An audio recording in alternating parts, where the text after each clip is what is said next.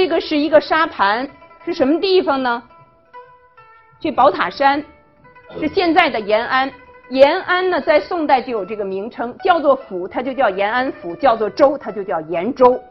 这个底下呢是沿河，我们可以看到这个沿河呢，其实它这个河谷就是一个能够行军的道路。而当时的这个堡寨，当时的这个州的这个军事的防御措施，就是在这个河谷的谷地的两岸，啊，在这个谷地的两岸扼守着这样的一些道路。当时。在延州，那当时在延安，在延州守着的这个守将是谁呢？知延州就是范仲淹，就是范仲淹。那么范仲淹的这首《渔家傲》，其实大家都很熟悉了。当然有人说这个《渔家傲》呢，他虽然范仲淹他是知延州，但是这《渔家傲》不是在延安写的，是在林州写的。那么林州是什么地方呢？我们知道杨家将的老家。杨家将的老家，现在的陕西神木，呃，因为这个《渔家傲》呢，它有另外一个名字叫《林州词》，所以呢，有这个就是呃，认为呢，他这一首词呢，其实是写在林州的。那这一首词呢，大家其实都很都很熟悉了。那么这个里边呢，其实一方面我们可以看到一种很沉雄、很开阔的意境。另外呢，我们也能够感觉到那种很苍凉、很悲壮的这样的一种这个气概。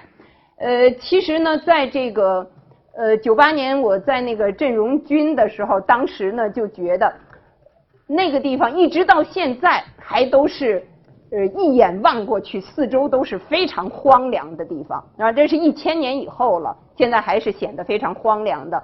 那当年的这个宋军驻守在那个地方，那个。呃，士气当然也可想而知。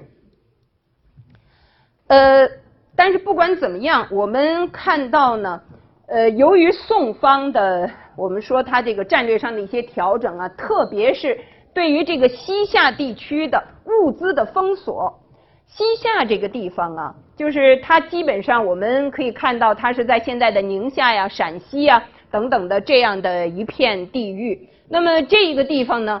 呃，实际上它的这个物资是有限的。过去呢，很多物资呢都是靠这个双方开榷场，就是跟宋地啊这个有一些贸易。那么现在呢，双方开战了，那么宋方呢就封锁了很多的这种边界的贸易，所以这样呢，这个对于西夏来说呢，也是很大的这个物资供应方面的压力。那当然，对于宋方造成的压力呢，财政上的压力啊，军事上的压力也是这个呃不堪忍受的。所以在这个庆历四年的时候，宋夏双方呢就通过和议达成了合约，啊达成了合约。那这样呢，呃，另一方面呢，当然夏和辽之间也曾经有一些矛盾，是吧？也曾经有这个议和。那么这些合议之后，就形成了北宋。辽、西夏三足鼎立的这样的一个基本的局面，啊，基本的局面。这个宋夏之间的这样的一个合议呢，呃，原则上是说，呃，西夏呢，他接受宋的正朔，对宋呢称臣，啊，对宋称臣。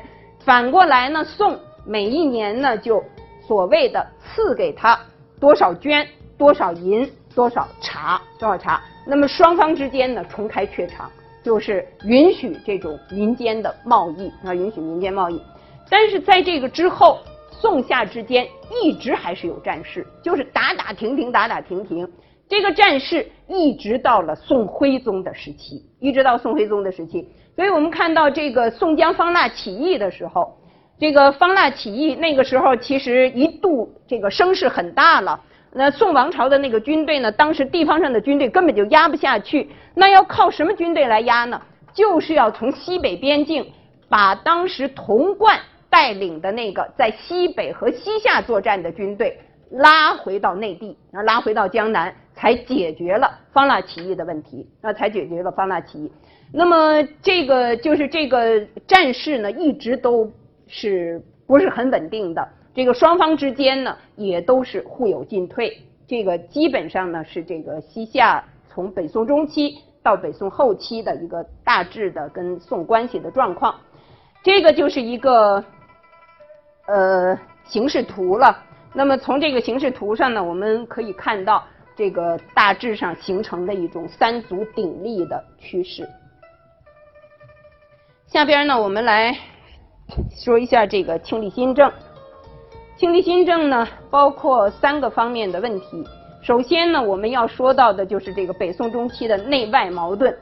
这个内外矛盾，刚才呢，我们已经把这个外部的矛盾有些什么样的问题已经讲到了。那么这样的一些外部的矛盾呢，其实也带来了一些内部的压力和这个内部的问题。我们原来在讲到宋代的。基本线索的时候就曾经说到过，一般我们会说外交是内政的延伸，对不对？但是呢，就宋代的情况而言，我们可以看到它是强敌环伺的一种局面。那么在这个局面底下，我们也可以说它的内政是在外交压力下的一种政策选择。所以这两者呢，其实是就是。呃，这个互有进退、互有影响的，是一种互动的这个关系。那么说到宋代的这个内政的问题，宋代的内政呢，始终和它的这个财政的问题是联系在一起的。这个呃，等一会儿呢，包括我们又会说到这个宋代的历史上，我们一直看到说它是一个积贫积弱的时代，对吧？这个贫是从哪儿来？这个弱是从哪儿来？其实呢，都是跟它的这个。帝国的国策跟它的这个财政方面的运行的状况有直接的关系，那都是有直接的关系的。那么宋代这个时期呢，我们以前曾经说到，他选择了开封作为他的这个首都，好处是什么呢？开封是挨着运河的，对吧？粮草的转输啊，这些都比较方便。但是呢，也带来了一些问题，就是开封它是一个所谓的四战之地。没有什么天险可守，结果在宋代那个状态下呢，叫做以兵为险，就是靠这个军队代替这个天险，因为北边的天险已经被石敬瑭放弃了，对不对？那么这个时候呢，在宋代的这个开封呢，这个选择又是一个没有天险的地区，所以呢，这样的这个问题呢，就变得非常的突出。因此呢，有一些人啊，有一些学者。他们呢，从这个财政的角度，他们认为宋代运行的啊，前期因为有辽的问题，有西夏的问题，后来有金的问题，有蒙古的问题，所以他们觉得宋代的财政一直是一种军事财政，是一种军事财政。什么叫军事财政呢？军事财政就是他要应对军事上的问题，而军事上的这个问题带来的这种挑战，带来的这种压力，带来的。随之而来的这种财政的征收方式，都变成了这个国家不得不面对的非常重大的挑战。那我们现在看一下这张呃图里边的这个这几条材料哈。呃，宋代呢，到了北宋中期，一直是有所谓的三冗三废之说，一直有所谓的三冗三废之说。现在大家去看看我们的教科书上，通常会把三冗称之为什么三冗呢？叫冗官、冗兵、冗费。这个冗费是从哪儿来的呢？就是从冗官和冗兵来的，对吧？因此这个呢是并提为三冗。但是实际上，如果我们看看这个名词，这个这个说法，它是从宋人那儿一直传下来的，而在宋人那里。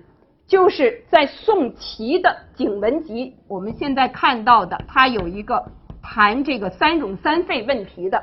宋齐这个人，大家知道，他是和欧阳修一起做《新唐书》的，对吧？做这个《新唐书》的。我们曾经原来讲这个两唐书的时候，也提到过他。那么，在他的这个奏章里边，他提到三冗三废的问题，而他说的三冗。是什么三冗呢？他自己有一个解释，叫何谓三冗？什么是三冗呢？一个是天下有定官无限员，这就是官冗。第二个呢，湘军不认战而好衣食。湘军我们原来说过，什么是湘军呢？就是真正精锐的被挑出来作为禁军，对吧？那个就相当于野战军，禁军也不见得都是在开封城的。那么剩下的那些挑剩下的地方上的治安，包括地方上的运输，是吧？有一些这个嗯修桥啊、修道啊这样的一些地方上的杂役都转移到这个湘军身上去了。那么这些湘军呢，他们打不了仗，可是他们也是募兵制下的一部分军队，所以他们的供应也是靠国家的，也是靠国家的。所以呢，这个叫做耗衣食，耗衣食。另外呢，第三种，他说的实际上呢是僧尼道士越来越多，所以这个宋代的人口中的三冗和我们现在归纳宋代的问题提出来的三冗其实不一样，不完全一样。前面两项呢大致上能够对应，但是后面一项呢是明显的不同的。这里边呢实际上应该说到的一点，就是他说这个湘军。不认战而好衣食，这个底下的这一条材料里边，比方这个蔡襄的这个里边，他也说到，这一年蔡襄是做过三司使的，是管国家财政的。他说这一年里边，养兵之费长居六七，百分之六七十都用来养兵，都是供应这个军队的。天下六分之物，五分养兵，天下的收来的这样的一些。这个财物六分之五都是用在养兵上，那都是用在养兵上。那么这个呢，其实我们可以看到，上一次课上我们在讲这个宋代的赋役的问题，当时我们就曾经说，宋代的赋役呢有一个明显的特点，就是所谓的负重义轻，负重义轻。那么国家的财政其实呢都是要转嫁到老百姓身上的。对不对？他所有的这些供应，所有的来源都是要出自老百姓的。而这些百姓呢，他们因为要养这么多的兵，所以呢，他们所承担的负确实是很重的。但是反过来讲，原来老百姓所承担的役里边，比方说兵役也是一项，但是到了宋代的时候，不用服兵役了，不用服兵役了。而这个兵是从哪儿来的呢？都是募兵了。对吧？他们这些人是雇来的职业的雇佣兵，那么雇募这些兵、养这些兵都是靠国家的赋税，所以呢，在当时的这个情况下，人民应该说义是相对的比较轻，但是呢，这些义某种程度上转嫁到了赋上面，转到了赋上面。那么这种情况呢，我们从这个禁军的人数的增长上也能看得出来。太祖的时候，我们以前就说过，二十二万军队，到了仁宗的时候，已经变成了八十多万军队。这个主要呢，也是出于跟西夏作战的压力。其实呢，这里边就涉及到这个积贫积弱。积贫积弱这样的说法呢，其实大家如果去查查宋人，比方现在实际上我们检索也比较容易了，你去查查那个宋人的呃当时的那些文章里边。有说到积贫的，也有说到积弱的，但是呢，没有把这个两个方面呢放在一起的。另外呢，就是这个里边呢还要注意的一点，就这个贫，其实在当时人的说法里，主要指的是财政，财政的用度不足，而不是指的老百姓的贫穷啊，不是指的老百姓的贫穷。那么这个积呢，其实是。呃，一种积累的意思了，多年积攒下来的问题，积重难返的问题。呃，从这个钱穆先生在《国史大纲》里边呢，就说到宋代的这个积贫积弱的问题。那么后来呢，很多我们可以看到，呃，这个教科书里边呢，也都是用这样的说法。那近些年来呢，有一些学者也提出来，呃，对于这个说法的一种质疑。比方说，像陕西师范大学的李玉民老师就写了一篇文章，呃，那么他的意思呢是说，呃，不能简单的把宋代的这个状况呢用积贫积弱这样一个说法呢予以概括，但是至少呢，大家要知道，就是说宋代的财政问题一直是压力非常大的，不光是北宋，我们刚才说的是北宋中期是这样。那么到了南宋呢，仍然是这样。然后南宋它国土更小了，可是面临着这个强敌，对吧？前期是金，后来是蒙古，所以这个军事上的压力，包括这个经济上的压力都是非常大的。那么说积贫呢，说的是这个财政上的问题；说积弱，我们可以看看宋人讲到积弱的，其实呢都是讲军事上的问题。你看，讲这个军队的战斗力、军队的竞争力，所以呢是这个方面这个弱。那这个叶氏呢，我们知道他是南宋中期以后的人了。那么他在他的这个文章里边呢，特别说到当时呃这个养兵呃军队很多，但是呢还是这个战斗力不足，呃战斗力不足。这个文献通考里边呢也说到招募之制，招募之制这个指的就是募兵制，对吧？募兵制是从哪儿来的呢？起于抚慰之废，就是府兵制废了以后起来的就是这个招募之制。那么这个招募之制，它的原则是把天下的这些失职的，什么叫失职的？没工作的，就像现在失业了。那时候虽然没有这个概念，但是就是那些游民，对吧？没有土地的，被从土地上甩出来的这样的一些人，特别是其中这些年轻的旷汉之徒，是吧？这些血气方刚的这样的一些人呢，都把他们收编起来。强壮的就到禁军里边，个子矮、身体不行的就到湘军里。这个我们原来都说过。那么这些人呢，他们平常就是应该是备战，有了战事的时候。这些这个健勇的人就上前线，其他的这些人呢就负责供应他们。这样一来呢，这个是宋代的军事的整个的这个布局的状况。总内外相近诸军，湘军、晋军加在一起，中原的、边疆的加在一起呢，大致上有一百万，啊，将近一百万。言国费最巨者。一无出此，就是国家的压力最大的是来自这个部分啊，来自这个部分，军队的数量很庞大，可是呢战斗力比较低下，就是所谓当时的人说，这个手呢拉那个弓拉不开弦啊，这个呃，甚至于呢目不能辨质，这是什么意思？打仗的时候都看不准自己那个主帅的旗子是吧？跟不上那个队伍，这个打着打着呢被那队伍甩了，找不着，找不着了，那。当然，这个是一方面的问题。另外呢，宋代的这个中央对于这个出征的军队的这样的一种控制，所谓的这个将从中御，也造成了临时指挥权力的这个不能应变，啊，不能随时的应变。那这个积贫积弱的这样的一种情形呢，呃，其实一直当时都受到很多的批评了。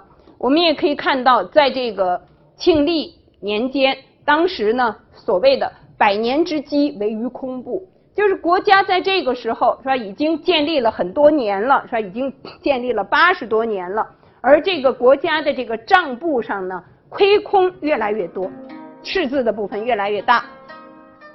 从这个天禧是宋真宗的年号，皇佑呢，这个是宋仁宗的年号，治平是宋英宗的年号。那么我们可以看到。当时一年的收入和一年支出的比较，这个收入呢，在当时我们以前曾经说过，过去古代的时候，他那个统计不像现在那么严格，他会把那些东西都打包放到一块儿去算，它叫贯担皮两，贯是指的什么呢？钱铜钱，蛋呢粮食，匹呢绢帛，是吧？这个呃，当然也有布了。呃，主要的还是绢帛，两呢不是指白银，是指棉。我们原来讲租庸调的时候，曾经讲到过，对不对？要是交这个丝绸的地方，就还要交棉，棉呢就是丝棉，嗯，就是丝棉。这个当时的这个掼蛋皮两，从收入和支出的比较上，我们可以看到，天禧年间。是收入是有余的，是吧？到了这个黄釉的时候呢，就变得差不多是持平；到了治平的时候呢，实际上这个国家的收入就抵不上支出了，那抵不上支出了。治平的时候呢，其实是王安石变法的前夜，这个是在庆历之后了。